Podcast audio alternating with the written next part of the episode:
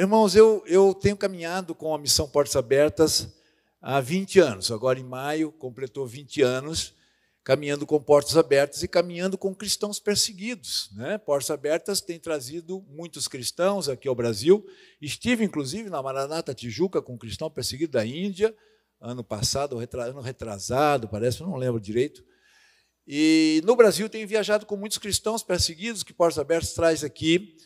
E ao conviver com esses irmãos, eu tenho percebido algo, irmãos, algo muito importante a igreja brasileira saber, porque eu percebo que é necessário, nos tempos que estamos vivendo, é necessário, olha a palavra, necessário que a igreja brasileira não apenas conheça os cristãos perseguidos, mas se envolva com eles, participe da vida deles, tenha uma participação na vida desses cristãos, envolvendo-se com eles, é necessário, porque, irmãos, caminhando com esses irmãos, eu cheguei a uma conclusão de que nós precisamos muito mais deles do que eles de nós. São irmãos que estão dispostos a dar a vida por Jesus. São irmãos que perdem o pescoço, perdem a vida, mas não perdem a fé. Então, quando você se depara com testemunhos assim, você você cresce, você se fortalece, você é encorajado. A aqui onde você está fazer muito mais para a glória de Deus, por conta de tudo que nós temos aqui, porque ao ver a maneira que eles têm que viver debaixo de extrema perseguição e fazer o que eles fazem, a dedicação deles, a fé deles, isso faz com que a gente, ao olhar para a nossa realidade e ver o quanto nós aqui temos tudo, a gente muda, irmãos. Eles dão uma contribuição muito grande para a nossa vida aqui, portanto, eu entendo que é necessário a gente se unir a esses irmãos, participando da vida deles. Há um tempo atrás, um cristão da China, um chinês, ele mesmo disse: vocês precisam enxergar a perseguição. Porque quando vocês enxergam a perseguição e enxergam nessa perseguição pessoas que vivem uma vida extremamente sofrida, praticamente sem oportunidades. E ao vocês verem isso, estes irmãos tendo que viver o Evangelho, tendo que pregar o Evangelho, nesse contexto, quando vocês enxergam isso, é que vocês então conseguem enxergar o quanto vocês são livres aqui no Brasil, no Ocidente, onde nós temos a igreja livre. É a igreja que vive num mundo onde se pode cultuar a Jesus com liberdade. Então, a gente entende, por meio desses cristãos, que é necessário olharmos para a perseguição e não apenas olharmos, mas nos envolvermos com eles e fazermos tudo aquilo que está ao nosso alcance para que esses irmãos possam permanecer firmes na fé continuando a pregar o Evangelho a todos os lugares, porque é onde eles vivem, irmãos, aonde estão a maioria dos cristãos que são ou pouco alcançados ou nada alcançados. Essa igreja precisa estar lá e precisa estar firme e precisa estar ali preparada para poder enfrentar perseguição e avançar, avançar com o evangelho, avançar com o testemunho de Cristo. Eu quero abrir um texto bíblico para a gente ter como base aqui para a nossa mensagem, que está em Marcos capítulo 16, verso 15, que você sabe de cor. Todos sabem de cor esse versículo. Em Marcos 16, 15, a palavra de Deus ela diz assim: Jesus lhes disse: Ide por todo mundo e pregai o evangelho a toda criatura. Você pode dizer assim também: vão ao mundo inteiro e anuncie as boas novas a todas as pessoas. Irmãos, aqui está uma ordem de Jesus. O ID de Jesus é uma ordem, uma ordenança. E é dever de todo cristão cumprir essa ordem. É um dever, não é uma opção. É dever, porque Jesus nos ordenou e nós precisamos obedecê-lo. Tanto que, se você for ler o verso 20, que é o último versículo do capítulo 16 de Marcos, você vai ver que ali a palavra de Deus diz que os discípulos obedeceram e foram a toda a parte anunciando essa mensagem. Olha que interessante. E o texto continua dizendo que o Senhor cooperava com eles. E confirmava esta mensagem com muitos sinais. Irmãos, duas coisas importantes aqui. Primeiro é que aqui você tem uma ordem de Jesus e precisamos obedecê-la. A segunda coisa, você pode ficar em paz e obedecer essa ordem, porque você não irá sozinho. O Senhor cooperará com você. Ele vai estar com você. Você não estará sozinho. E mais, muitos sinais acompanharão. Muitos sinais seguirão a vocês que estarão dispostos a obedecer essa ordem, pregando essa mensagem a todas as pessoas. Lá em Atos 1:8 a palavra de Deus diz que nós já recebemos poder porque já desceu sobre nós o Espírito Santo. Para quê? Para que sejamos testemunhas, né? tanto aqui em Campo Grande, como em todo o Brasil, né? todo o Rio de Janeiro, todo o Brasil e a todas as nações. É assim que a gente entende, né? Essa ordenança de Jesus e esse cumprimento que deve ser feito por nós, e você não estará sozinho e estará cheio do poder do Senhor para fazer isso, irmãos. Eu, irmãos, eu gosto muito dos cristãos perseguidos, porque eu vejo que eles entendem muito bem isso aqui. Porque mesmo em condições adversas, contrárias, muitas vezes ameaçados, presos, eles sabem que é dever deles testemunhar de Cristo. Tanto que estes irmãos me ensinam algumas coisas. Quero separar três delas rapidamente aqui. A primeira, irmãos, é que Deus é suficiente para eles. Eles não precisam de mais nada. Deus é suficiente. Eles não vivem pelos benefícios que possam receber de Deus. A segunda coisa é que a expectativa deles, irmãos, não é mais essa terra aqui, é a eternidade. Talvez por conta da circunstância em que eles vivem, né, irmãos? façam com que eles olhem para o céu, não olhem mais para a terra, porque muitos deles perdem tudo aqui. E a terceira coisa, irmãos, que eu aprendi com esses irmãos, e vocês vão ver hoje através do testemunho de uma norte-coreana, que testemunhar de Cristo para eles é mais importante do que viver. Hoje de manhã eu fiz a pergunta lá na presbiteriana do Grajaú. Testemunhar de Cristo para nós é mais importante que viver, irmãos? É, pastor?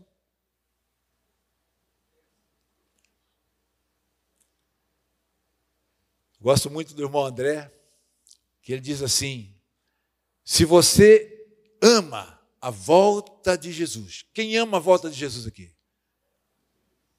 Quem ora Maranata? Vem, Senhor Jesus. Olha a igreja aqui, Maranata. Vem, Senhor Jesus. O irmão, André, o irmão André, então, ele diz assim: que se você ama a volta de Jesus, você vive uma vida sacrificada. Uma vida, perdão, crucificada. Sacrificial, crucificada. E como? A pessoa que vive essa vida crucificada, ela faz tudo o que for preciso para o evangelho chegar a todos os lugares do mundo. E uma forma do evangelho chegar a todos os lugares do mundo hoje é por meio do corpo de Cristo. A Bíblia diz que em Cristo Jesus nós somos muitos, mas formamos um só corpo. E que estamos ligados uns nos outros. E por estarmos ligados uns nos outros, Paulo diz também que então, quando um membro sofre, todos sofrem juntos. Quando um é honrado, todos se alegram juntos. Porque estamos ligados. Pertencemos uns aos outros. Somos pessoas voltadas para os outros, para as pessoas, para o irmão. O irmão André tem uma frase muito interessante que ele diz assim: que o verdadeiro cristão, cristão luta pelo seu irmão, luta. Da mesma forma que ele também levanta a sua voz para falar em favor de todos aqueles que estão sendo oprimidos. Esse é o verdadeiro cristão. E esse verdadeiro cristão, se preciso for, faz sacrifícios pessoais para alcançar a todos aqueles que ainda nada sabem de Cristo. Irmãos, o Evangelho nos países perseguidos. E eu percebi nesses tempos que caminham com portas abertas, que apesar de termos consciências, consciência de que somos um só corpo, uma só família, uma só igreja, eu consigo ver duas igrejas. Uma igreja que vive num contexto de total liberdade, com todos os recursos, com todas as oportunidades. E uma outra igreja que vive num outro contexto, onde não há liberdade alguma, muito pouco recurso, quase nenhuma oportunidade. A gente consegue detectar, identificar duas igrejas. Uma chamada de igreja livre, a outra chamada de igreja perseguida. E a gente entende, irmãos, que diante disso, a parte mais forte deve se unir à parte mais fraca para socorrê-la, para atendê-la nas suas necessidades. E caminhando com portas abertas no Brasil há 20 anos, nós temos visto a dificuldade que é para um cristão brasileiro tomar consciência dessa realidade e fazer algo em favor desses irmãos. Nenhum por cento da igreja evangélica brasileira tem envolvimento com cristãos perseguidos. Nem 1% da igreja evangélica brasileira recebe a revista, nem, nem 1%. 99%, um pouco mais da igreja evangélica brasileira, não recebe essa revista. Essa revista é uma revista muito importante.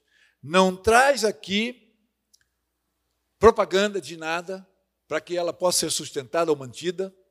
É uma revista que tem um único objetivo de vir até nós para nos trazer informações desses irmãos que sofrem perseguição hoje, para que a gente saiba quem eles são, onde eles estão vivendo, como eles estão vivendo, e qual a real necessidade deles, para que a gente possa, de fato, orar corretamente em favor deles, fazer tudo aquilo que está ao nosso alcance em favor deles. A revista é essa ferramenta, esse instrumento que chega até nós para que a gente tenha um envolvimento com esses irmãos de forma consciente, mas também consistente, porque vamos orar de forma efetiva e orarmos corretamente.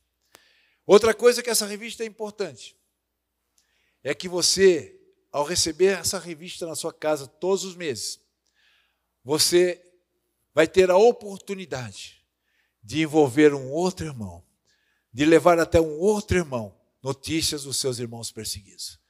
Com tão pouco, nós podemos fazer muito para que a igreja do Senhor, toda ela seja fortalecida, irmãos. A portas abertas. Pedi para a irmã colocar aqui o PowerPoint, por gentileza.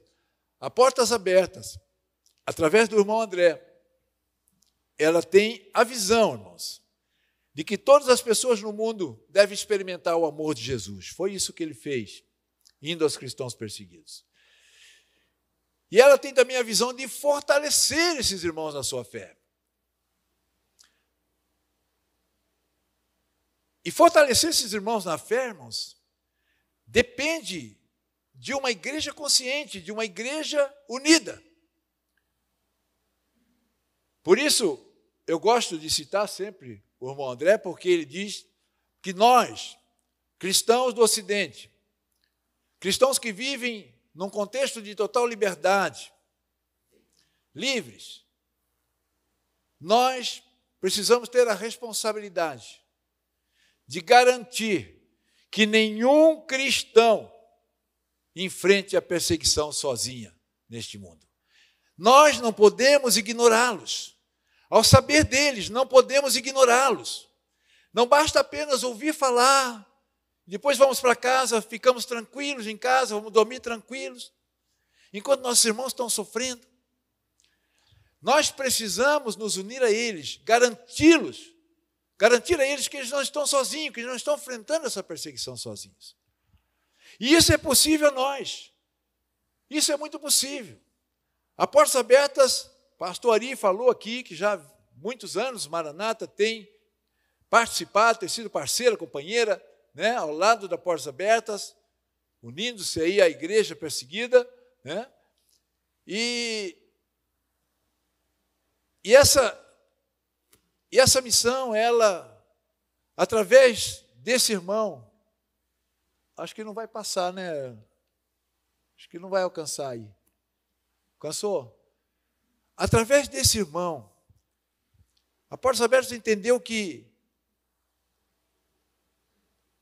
o mundo inteiro pode ser alcançado se nós de fato nos unirmos, irmãos.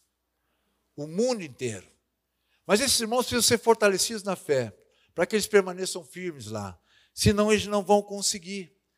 Senão eles não vão permanecer firmes. E o irmão André, ele sempre dizia que a igreja não pode sair dos seus países, mesmo sofrendo perseguição.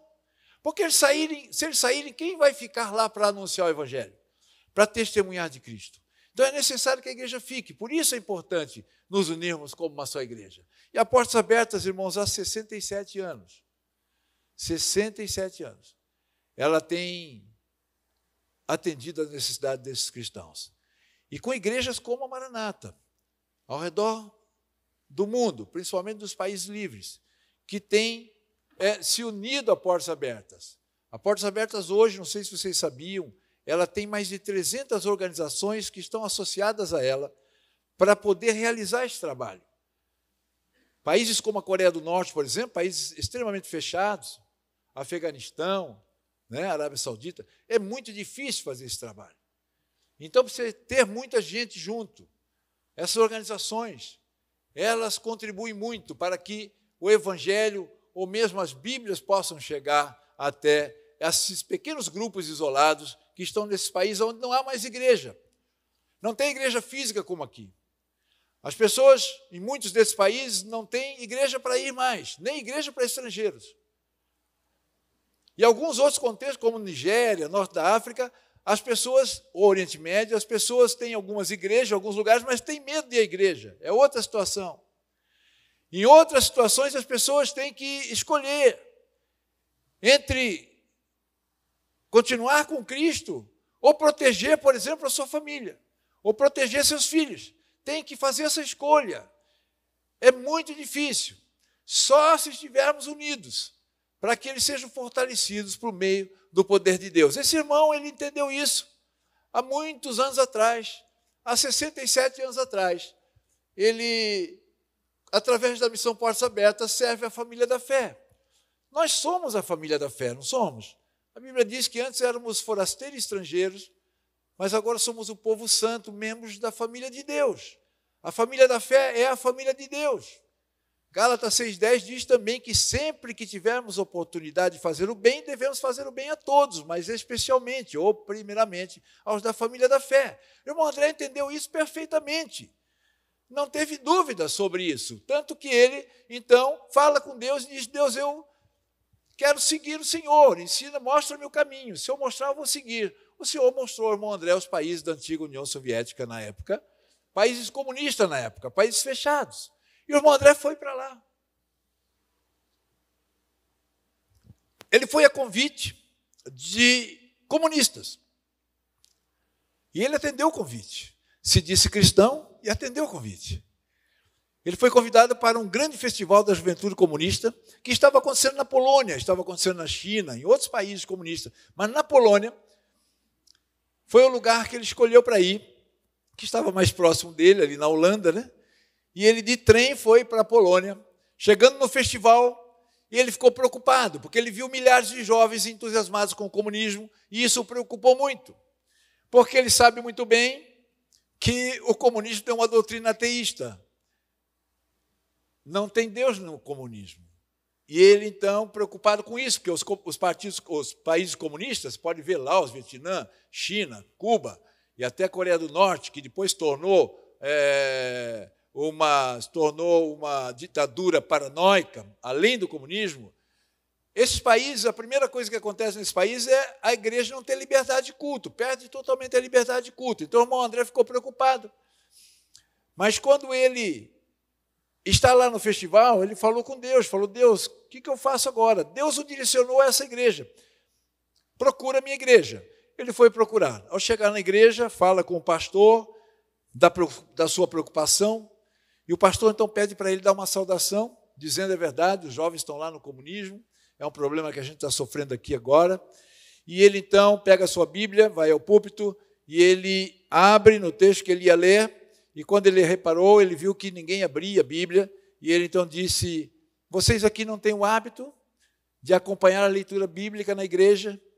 E a pessoa que estava à frente disse: Sim, nós temos o hábito. O que nós não temos são Bíblias. As Bíblias foram tiradas de nós. Hoje aqui nem o pastor tem Bíblia. Aqui a gente ainda pode se reunir no templo, mas sem Bíblias. Então, irmão André, depois da saudação, está ali no pátio, quando vocês estão vendo. Esse irmão, nessa época, tinha 25 anos de idade, irmãos. 25 anos de idade. E ali ele está olhando para cima, né? Dá para ver ali. E com certeza está falando com Deus. E com certeza está questionando a Deus, dizendo: Senhor, e agora? O que, que eu faço?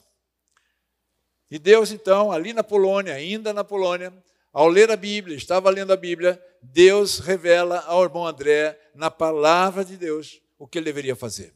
Ele estava lendo Apocalipse, quando estava no capítulo 3 de Apocalipse, quando chega no verso 2, Deus revela a ele o que ele deveria fazer.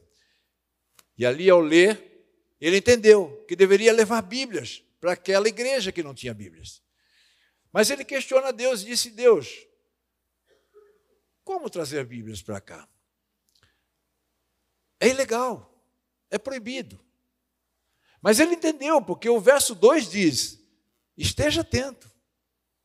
Como se Deus estivesse dizendo para ele: Esteja atento, fortalece esta que resta e estava para morrer. Ficou fácil de entender, mas muito difícil de fazer. Então ele fala com Deus novamente. O que, que eu faço? E continuou lendo a Bíblia, irmãos. Quando ele chegou no verso 8, ainda no capítulo 3, agora não mais na carta à igreja de Sardes, mas na carta à igreja de Filadélfia, aquela igreja fraca, mas obediente, né, irmãos? no verso 8, ele lê o verso 8, ele fecha a sua Bíblia, volta para sua nação, ganha esse fusquinha de presente. Enche de Bíblias e dois anos depois, em 1957, ele retorna para lá. Só que naquela época não escondiam Bíblias. Hoje os carros têm lugares, a Bíblia vai ali, lugares escondidos, camuflados. Naquela época, marinheiro de primeira viagem, né? Ele então vai com as Bíblias nos bancos, no carro, todo lugar. Mas quando chega na fronteira, né, ele fica preocupado. Mas Deus o havia encorajado no verso 8 de Apocalipse. O que está escrito lá, né, irmãos? Dá para perceber aqui por que, que o nome da missão passou a ser Missão Portas Abertas. Porque Deus falou com o irmão André aqui, encorajando, dizendo: André, não tenha medo, eu vou colocar diante de você uma porta aberta, André, que ninguém vai poder fechar. O irmão André creu nessa palavra, irmãos e vai para lá. Mas quando chegou na fronteira e vê aqueles guardas, né, grandes, enormes, revistando os carros, deixou ele preocupado. Aí ele toma uma atitude linda, irmãos. Ele fala: Jesus, quero falar com o Senhor diretamente agora. E ele então faz uma oração. Para quem já leu o Contrabandista de Deus, quem aqui já leu o Contrabandista de Deus, levanta a mão para mim. Alguns. Aqui está a oração do contrabandista. Ele ficou conhecido como contrabandista de Deus por conta dessa oração e por conta de levar as Bíblias para esses países. Porque quando chegou ali, ele simplesmente, irmãos, fez uma oração a Jesus, dizendo: Senhor Jesus, o Senhor, quando esteve na terra, fez cegos enxergarem. Eu vou passar ali. Suas Bíblias estão aqui e é ilegal nesse país entrar com Bíblias. Então eu preciso que o Senhor faça esse mesmo milagre. Só que é ao contrário, né? Enquanto eu estiver passando, Jesus, cega os olhos desses guardas. Essa foi a oração dele. E ele foi. Ele disse que os guardas levaram uma hora revistando o carro. Depois de revistarem, simplesmente devolveram os documentos para ele e disseram: o senhor pode seguir viagem, tá bom? Está tudo em ordem, viu, pastor? Não há nada errado com o seu carro. Pode seguir viagem, tranquilo. E ele, passa para mim, por favor. E ele então durante 67 anos, pôde servir esta igreja, primeiramente levando Bíblias, depois dando todo tipo de atendimento às necessidades de todos esses irmãos. Com 94 anos veio a falecer, em 26 de setembro. E como a gente está vivendo tempos difíceis, irmãos, tempos difíceis. A pandemia fez com que alguns irmãos é, se abalassem. Não que não seja perigoso, mas se abalassem. E fiquei até meio preocupado se a igreja realmente ia ter ousadia para avançar nesse contexto de perseguição. As igrejas foram fechadas. A gente, por exemplo, não podia ir à igreja mais. Eu não podia mais falar nas igrejas. E eu vi muitos cristãos que ficaram preocupados demais com isso. Mas eu quero que você leia a mensagem do irmão André para nós ali, baseado na sua própria experiência, junto a cristãos perseguidos, a contextos aonde, em muitos deles, é praticamente impossível ser cristão. Muito menos ter uma, muito mais ter uma Bíblia. E ele diz: olha, nós cremos que mesmo que a circunstância indique o contrário, olha, irmãos, mesmo que a circunstância indique o contrário, não há portas fechadas para a igreja. Porque Deus nunca as fechou, desde Mateus 28. Mais de 360 milhões de cristãos hoje no mundo sofrem perseguição por causa da sua fé em Jesus, irmãos. Viver nesses países aí é quase impossível. São 50 nações que Portas Abertas classifica como os países mais perseguidos, onde os cristãos são mais perseguidos. O laranjinha ali são os países onde a perseguição é de um nível severo e o vermelhinho de um nível extremo. É quase impossível. Seguir a Cristo aqui pode custar a própria vida, tá? Eu quero agora passar para vocês um pequeno vídeo, porque eu quero dar, quero que vocês tenham um panorama desses 50 países onde a perseguição se tornou severa e extrema. Em seguida a gente continua. Em seguida, não, isso. Neste exato momento, cristãos ao redor do mundo estão sendo perseguidos, oprimidos, rejeitados e mortos por causa da fé em Jesus como nunca antes. A lista mundial da perseguição 2022 revela que o número de cristãos perseguidos continua aumentando e triplicou em menos de uma década. Já são mais de 360 milhões de irmãos nossos sendo expostos a maus tratos, sequestros e discriminação. Um em cada sete cristãos é perseguido pelo nome de Jesus. Essa perseguição extrema e severa não é exclusiva a um lugar específico, pelo contrário, está presente em mais de 50 nações ao redor do mundo, consideradas os países mais perigosos para um cristão. Pela primeira vez, o Afeganistão ocupa o primeiro lugar da lista. Desde a tomada do governo pelo Talibã, o destino dos cristãos se tornou letal. Fugas, execuções públicas e sequestros de meninas cristãs viraram comuns sob o novo regime. O Talibã deixou claro que as leis islâmicas ultraconservadoras estão em vigor e deverão ser respeitadas. Todos os cristãos no país são cristãos secretos. Se descobertos, poderão enfrentar a morte. Na Coreia do Norte, que ficou em primeiro lugar por 20 anos, a situação também é crítica. Apesar de descer para o segundo colocado na lista, as condições de vida dos cristãos norte-coreanos atingiram seu pior nível. A Covid-19 deixou o país em uma profunda crise de fome e os cristãos se encontram ainda mais vulneráveis, com as fronteiras do país fechadas, os cristãos ficaram completamente isolados e sem via de escape.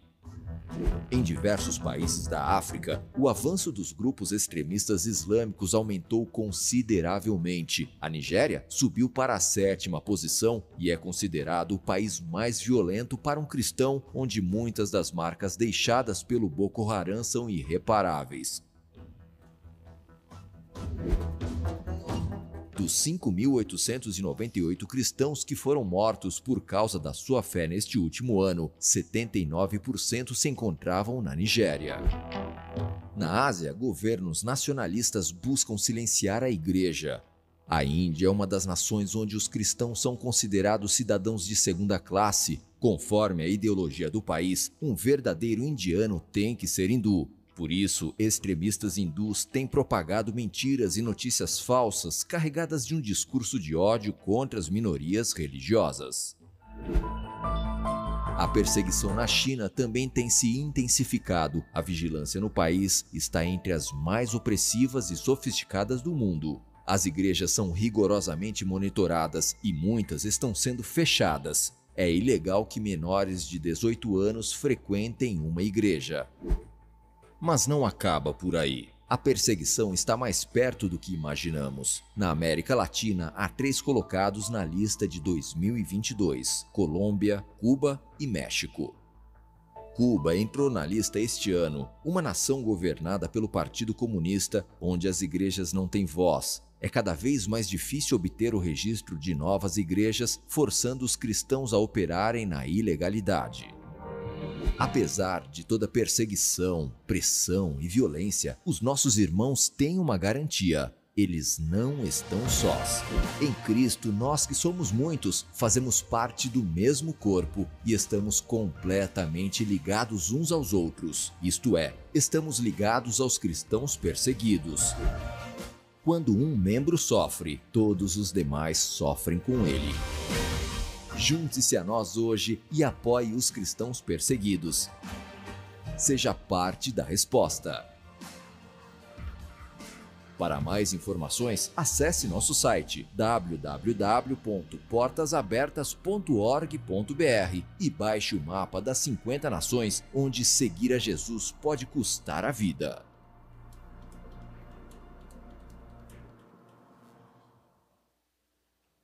Para o outro, o outro da frente, por gentileza, vocês viram aí que na Nigéria, 79% dos cristãos que foram mortos ano passado por conta da sua fé em Jesus ocorreu na Nigéria. Mas a Coreia do Norte, durante 20 anos, ela ocupou o primeiro lugar dessa lista. 20 anos. Ela está em segundo agora, porque o Afeganistão superou a Coreia do Norte na perseguição extrema. Isso não quer dizer que a Coreia do Norte, que na Coreia do Norte diminuiu a perseguição, ao contrário, a perseguição aumentou na Coreia do Norte. Ela está em segundo, mas aumentou a perseguição. E aqui, de todos os países, é o país que a gente tem como regime, um regime de governo, que nós chamamos de ditadura paranoica. Olha só. A nação é uma prisão. A maioria das pessoas são tratadas de uma forma horrível. A nação, mais da metade, passa fome. Não é fácil viver nesse contexto. Imagina sendo cristão, aonde é proibido. E esses dois que vocês estão vendo ali na foto, vocês devem conhecer o Kim Il-sung, deste lado, com o braço estendido, e o Kim Jong-il. É o pai e o filho. Está faltando um, né? Não estou falando do neto, Kim Jong-un, que é o, o atual governante lá, não. Estou falando do Espírito Santo, porque eles têm uma doutrina lá semelhante à Trindade. Ele é o pai, o Jong-il é o filho, e a doutrina deles, essa doutrina paranoica, é o Espírito Santo. Este homem aqui, eles têm, isso tem a semelhança com a Trindade Santa, porque este homem, o Kim Il-sung, o pai dele, ou perdão, o avô dele foi um pastor presbiteriano na Coreia do Norte, na Coreia, quando antes era apenas Coreia, né? Ele foi um pastor presbiteriano. Ele conhece a Bíblia. Só que ao decidir, né, através daquela guerra que não terminou, né, tiveram um acordo de paz ali e não terminaram a guerra, mas dividiu a Coreia em duas. A Coreia do Norte apoiado pela Rússia, né, pelo comunismo, e a Coreia do Sul apoiado pela, pelos Estados Unidos, o capitalismo. Ele passou a ser o ditador, lá o dirigente do país, né, ali na Coreia do Norte, e, e ele é considerado um deus, irmãos. Na verdade, eles são considerados deuses. Eles já estão mortos, já morreram, estão embalsamados numa redoma de vidro para serem adorados, adorados como deuses. Mas é interessante que Todo o povo precisa prestar culto a ele, inclusive turistas que vão lá precisam prestar culto, tá? Mas, assim mesmo, na Coreia do Norte existem mais de 450 mil cristãos. Porque havia muitos cristãos naquele país. Não sei se você sabe, Pyongyang, que hoje é a capital da Coreia do Norte, ela era conhecida como a Jerusalém do Oriente, por conta do grande avivamento que essa igreja tinha ali na, em Pyongyang. Então, hoje, tem muita gente lá, né, que vem de família cristã, mas que tem que viver secretamente. Não podem revelar sua fé, porque se revelarem sua fé, ou são presos em campos de trabalhos forçados, que são fábricas, trabalham das 5 da manhã às 18 horas, com uma alimentação horrível, alimentação bolinhos de farinha, de fubá, coisas assim, morrem desnutridos, tem que viver nesse contexto aqui. Ou você é enforcado em praça pública. Essa é a situação de um cristão hoje na Coreia do Norte. Mas assim mesmo existem muitos cristãos. E dentro desses campos, são 14 campos que tem lá de trabalhos forçados, que são fábricas, existem mais de 70 mil cristãos presos ali. A Porta Aberta tem uma pulseirinha que ela mandou fazer, que imita um arame farpado, parece a coroa de Cristo, né? mas não é, imita um arame farpado, com a frase um com eles, para que a gente possa lembrar deles ao ter essa pulseirinha no pulso. Lembrar desse irmão. Vocês vão ver no finalzinho um vídeo do irmão André, onde ele diz que tudo aquilo que nos faz lembrar de um cristão perseguido é bem-vindo. Tudo que nos faz lembrar deles é bem-vindo. A pulseirinha é para nos fazer lembrar deles. Porque todos os campos, os 14 campos, são cercados com arame farpado. Por isso que a Portas Abertas fez essa pulseirinha, para a gente não esquecer desses irmãos. Passa, irmãos, por gentileza. Só que acontece algo às vezes porque Deus resolve fazer. Essa irmã que vocês estão vendo aí, a Rio, esteve aqui no Rio de Janeiro por duas oportunidades já. Quem já viu o testemunho da Rio aqui no Rio? Ninguém aqui, né? Ela não esteve aí na Maranata. Mas a Rio ficou presa num campo de trabalho forçado desses, o campo de Okoda, o campo 10, o mais terrível de todos os campos. Era um campo misto. Mas é interessante que essa mulher, ela conseguiu fugir da Coreia do Norte para a China, onde se tornou uma evangelista na China ali acolhendo os refugiados da Coreia do Norte, falando de Jesus para eles. E só que um dia ela foi denunciada e deportada à Coreia do Norte e então levada a um desses campos, o campo 10, o campo de Okoda. E ali ela ficou por alguns anos. Mas ela disse a Deus lá dentro, ela falou: "Deus, eu não quero morrer aqui. Meu marido morreu num campo, a minha filha morreu de fome, mas eu não quero morrer. Eu quero que o Senhor me tire daqui e me leve ao mundo, para que eu testemunhe do que acontece aqui dentro desses campos e na nação da Coreia do Norte, porque a nação é uma prisão. E ali ela ficou por esses anos, dizendo que viveu entre cadáveres vivos, que as pessoas eram como cadáveres vivos. E ali não se podia pregar de Jesus. Assim mesmo, essa mulher conseguiu pregar de Jesus. Ela uma baixinha de um metro e meio de altura, irmãos. Ela saiu desse campo com 69 anos de idade, porque quando o Kim Il-sung aniversaria, quando ele faz o aniversário, quando é a data do aniversário dele, alguns presos ganham liberdade. Mas essa liberdade, esse direito de serem libertos, não é dado aos cristãos, apenas outros tipos de presos. E essa irmã Deus resolve colocar o nome dela na lista. E ela então sai pela porta da frente. E depois ela foge novamente da nação, porque a nação é uma prisão, teve que fugir novamente. Dessa vez ela consegue chegar na Coreia do Sul. E sete anos depois, porque ela chegou na Coreia do Sul com 70 anos. Com 77 anos, Deus trouxe ela ao Brasil e levou ela a outras nações também. E aqui no Brasil, aqui em 2015, ela nos contou que ali dentro era algo terrível. Mas Deus fez coisas sobrenaturais ali. Ela entendeu por que, que Deus permitiu que ela fosse presa nesse lugar. Um lugar que não podia pregar o evangelho. Nem podia ter nenhuma ação de ajuda ao outro, nada. Mesmo que estivesse doente, caído lá no chão, você não podia levantar essa pessoa nem nada. Pra você ter uma ideia, eles não podiam conversar uns com os outros, a não ser domingo de manhã. O único horário que eles podiam conversar uns com os outros era um domingo de manhã. Olha como que eles viviam ali dentro. Uma água contaminada, porque não tinha água encanada. E ela disse que, um dia ela disse a Deus, falou, Deus, por que, que o Senhor me trouxe aqui? Me tirou lá de um, de um ministério abençoado, onde eu estava lá na China. E aí, sem que Deus respondesse para ela assim, audivelmente, alguém num desses domingos começa a olhar muito para ela, um homem. E ela pergunta a Deus: Deus, esse homem está olhando muito para mim. Todas as manhãs domingo ele fica me olhando. Isso está me incomodando. O que o senhor quer com isso? E foi como se Deus respondesse para ela: Fala de mim para ele. Eu quero que você fale de mim para ele. E ela disse: Deus, mas, mas não dá. Se eu falar, eu corro o risco de ir para uma solitária. Solitária eram umas casinhas assim pequenininhas, de laje, com lanças pontiagudas atrás, com uma porta de ferro na frente, onde eles tinham que ficar agachados ali. Eu tinha 70 metros de altura, 50 centímetros de largura e de comprimento. Ela falou: Eu não quero ficar ali, se eu ficar ali eu vou morrer. E essa mulher ali, naquele contexto, Deus disse para ela: Não, mas eu quero que você fale para ele, de mim. E ela então percebeu que num desses domingos essa pessoa começa a se aproximar e ela cedeu a isso. Então ali eles iniciaram um relacionamento de amizade.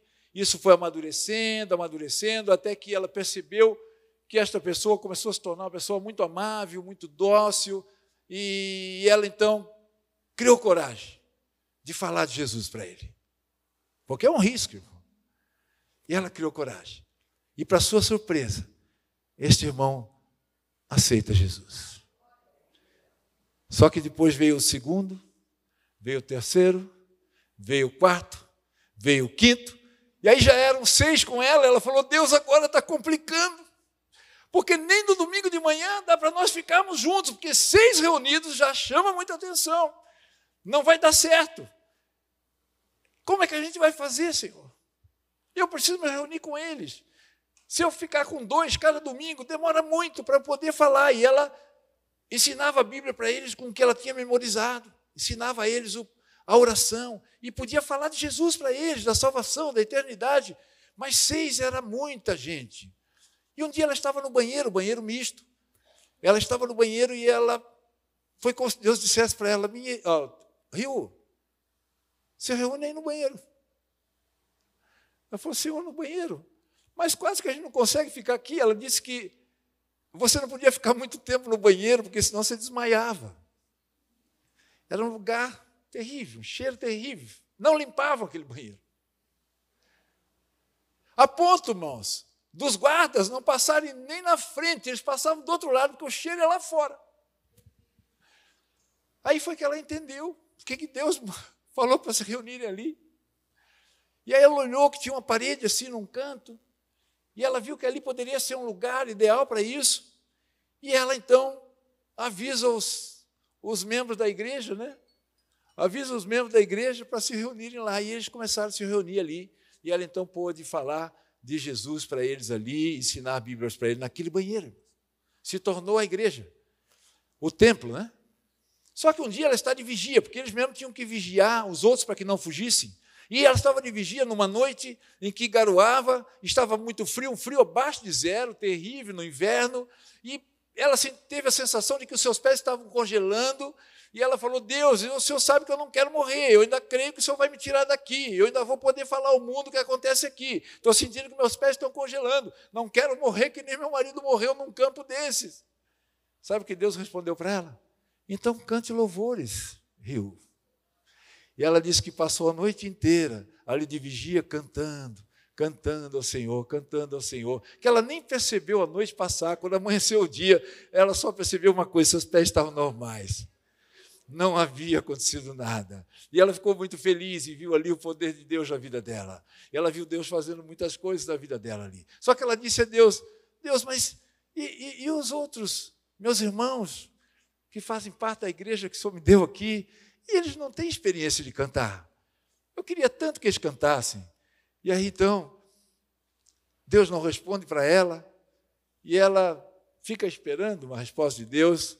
De repente, numa tarde, começa a ameaçar uma tempestade, começa a chover, essa chuva se torna forte, uma chuva torrencial, com relâmpagos, trovões, um vento muito grande, começa a escurecer, uma tempestade terrível no inverno da Coreia do Norte, imagine, frio abaixo de zero. E ela então diz: Senhor, obrigado, Senhor, por me responder.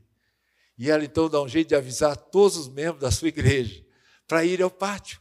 Vão para o pátio, vão para o pátio. E eles não entenderam nada. O que, que a Rio quer ir para o pátio? Todos estão abrigados, todos estavam abrigados, até os guardas estavam nos seus abrigos. Ninguém conseguia colocar o nariz para fora devido à tempestade, o frio. Era terrível, não dava. E ela diz para a gente ir para o pátio, por quê? Ninguém entendeu, mas foram.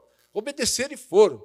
E chegando no pátio, ela falou: pedi para que vocês viessem aqui, porque vocês vão ter uma experiência que talvez seja a única da vida de vocês. Talvez vocês não tenham mais oportunidade de experimentar isso, que é cantar louvores ao nosso Deus, ao Senhor.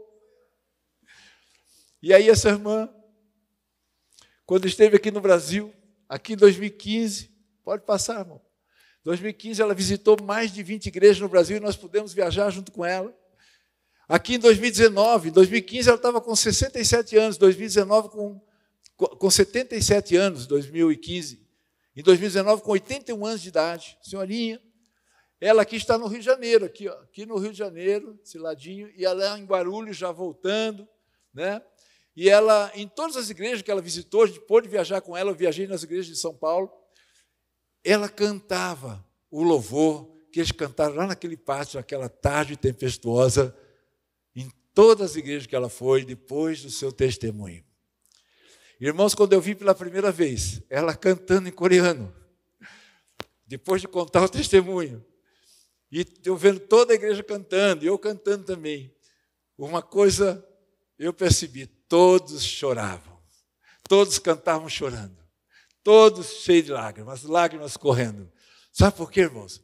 Porque ali, diante daquela realidade que ela nos passou, nós fomos entender a profundidade desta letra, deste louvor. Sabe qual louvor que eles cantavam? Porque ele vive, posso crer no amanhã, porque ele vive. Aleluia! Demor não há, não há mas eu bem sei, eu sei que a minha vida está nas mãos do meu Jesus que vivo está. Irmãos, em 2019, antes de ir embora para a Coreia do Sul, onde ela vive hoje, ela disse algo que me confrontou muito. Ela disse nos bastidores. Ela disse: Desta segunda vez que eu vim ao Brasil, eu estou retornando à Coreia do Sul com uma sensação diferente do que da primeira. Desta vez estou retornando com a sensação de que Deus tem preferência pelo Brasil. Porque vocês têm tudo aqui. Não falta nada. E nós lá perdemos tudo. Perdi meu marido, minha filha. Meu filho ainda está lá e depois que eu fugi, nunca mais o vi. Nem sei se vou vê-lo um dia. Perdi minha pátria e a minha liberdade. Para ter liberdade novamente, tive que fugir. Mas não fiquem tristes, ela disse. Eu estou feliz. Porque Deus tem preferência por vocês. Porque eu conheci vocês. E eu sei, por conhecer vocês, que vocês, ao saberem de nós, vão se unir a nós. Vão orar por nós. Isso me deixa muito feliz, por Deus ter tido preferência por vocês. Irmãos, isso me constrangeu, porque, ao olhar as estatísticas, irmãos, nem por cento da igreja evangélica brasileira tem qualquer envolvimento com os cristãos perseguidos. Eu ouço pessoas dizerem: não, não quero essa revista. Não, não quero assinar. E olha que Porta Aberta está dando oportunidade para você receber essa revista por um ano gratuitamente. E assim mesmo você diz: não quero. Eu ouço, eu ouço muito dizer isso para mim. Eu não falo nada, porque não posso falar nada. É opção, é decisão da pessoa. Mas vocês não sabem a dor que dá no meu coração. Passa para mim, por gentileza, para frente. A única coisa que ela pediu foi orem pelos cristãos que estão presos na Coreia do Norte. Você precisa da revista para conhecê-los e orar por eles, irmãos. Então, marido, esposa, eu desafio a receber, cada um receber uma revista. Porque você não apenas vai conhecê-los e orar por eles, mas vai dar para outra pessoa, envolver outro, para que também ele possa ter essa oportunidade. Passa, por gentileza, mais um. Ali no stand você vai ter um livro chamado A Fé Perigosa de Jó. Também conta a história de uma norte-coreana, a Minhê. Assim como a Ryu, a Minhê também fugiu da Coreia do Norte. Só que a Minhê, ela, nesse livro, o autor do livro, deu o título de A Fé Perigosa de Jó, porque ele observou que, no testemunho dessa irmã, o sofrimento dela se comparava ao sofrimento de Jó. Isso o autor dizendo. Por isso o livro tem o título da fé perigosa de Jó, porque comparou o sofrimento dela com o sofrimento de Jó. Foi muito sofrimento. Quem lê esse livrinho fininho vai ver o sofrimento de uma mulher. A ponto dela dizer: Senhor, não quero mais ficar nessa nação, odeio essa nação, eu vou embora daqui. Se levantou e foi. Atravessou o rio Tume, que faz fronteira com a China e a Coreia do Norte. Os guardas não viram ela, ela também não viu os guardas, ela não quis saber, estava determinada, decidida. Ela levantou e foi, falou: Deus, não fico mais aqui, e foi embora.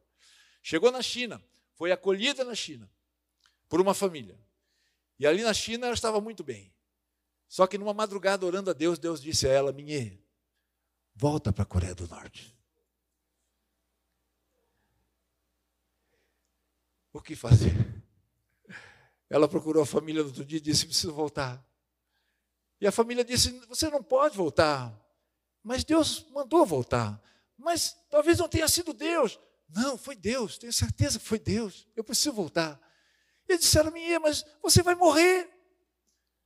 E ela então responde aqui no livro que está ali na tela. Ela disse: Eu sei. Eu posso morrer mesmo, talvez não dure muito, mas percebi de joelhos que é mais importante testemunhar de Cristo do que viver. Olha como nós precisamos desses irmãos, mais do que eles de nós. Eles estão dispostos a morrer. Será que viver para nós está à frente do testemunhar de Cristo? Nós não sabemos. Passa para mim, nós vamos passar dois videozinhos, eu estou indo para o final. Eu quero que você assista com muita atenção esses dois vídeos. Um vai falar da porta aberta e o outro vai falar uma mensagem do irmão André para nós. Alguns pouquíssimos anos, que dois anos, três anos antes de vir a falecer.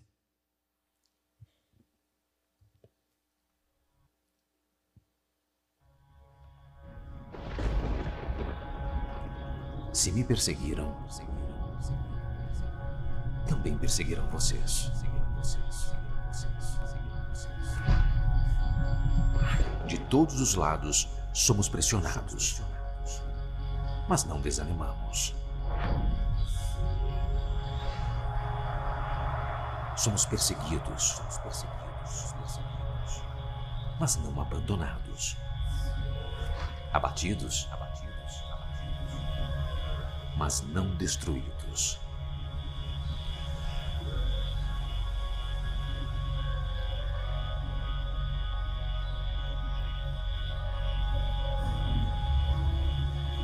Esteja atento, fortaleça o que resta e o que estava para morrer. Foi com estas palavras que Deus falou com o irmão André há 60 anos. E hoje continuam guiando a nossa missão de fortalecer a igreja perseguida nos lugares mais resistentes ao Evangelho. Servindo aos oprimidos, confortando os necessitados fortalecendo igrejas enfraquecidas. De joelhos, orando e agindo.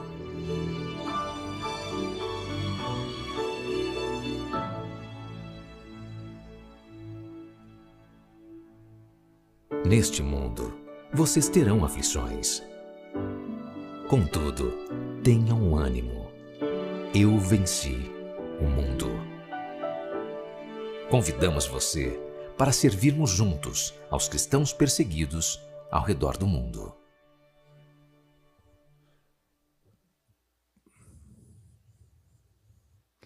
Pode aumentar um pouco o volume, que esse vídeo está um pouco baixo, tá? O outro vídeo. do irmão André. The church is the unity of the body of Christ. And Jesus' teaching is the only one that matters. Jesus said, if one member suffer, all the members suffer with it. So if I have a toothache or my foot aches, my whole body is affected by it, and you probably see it on my face. I hope you see nothing now because I feel good, but tomorrow I may not feel good. And I know that there in prison, I have been in places where I stay with friends who live half a block away from a prison, and I can hear the, the cries when people are being uh, tortured and, and, and what else does God have to do to get through to my heart until I feel their pain and can cry with them? And everything that will remind me is welcome. Coloca para mim, por gentileza, naquela última foto que tem a ficha, tá? Mas o que eu faço? Eu faço minhas palavras do irmão André. O que mais Deus precisa fazermos para entrar no nosso coração? Até que a gente possa sentir a dor dos nossos irmãos e chorar junto com eles. O que mais Deus precisa fazer? Vocês estão vendo ali uma foto. Tem a foto de um livro e de uma ficha. A ficha é desafiadora. Está dizendo, junte-se a nós em oração. Então, eu acho que nem é preciso falar muito para os irmãos, né? Que a gente espera que os irmãos preencham essa ficha antes de ir embora e nos entregue ali no estande.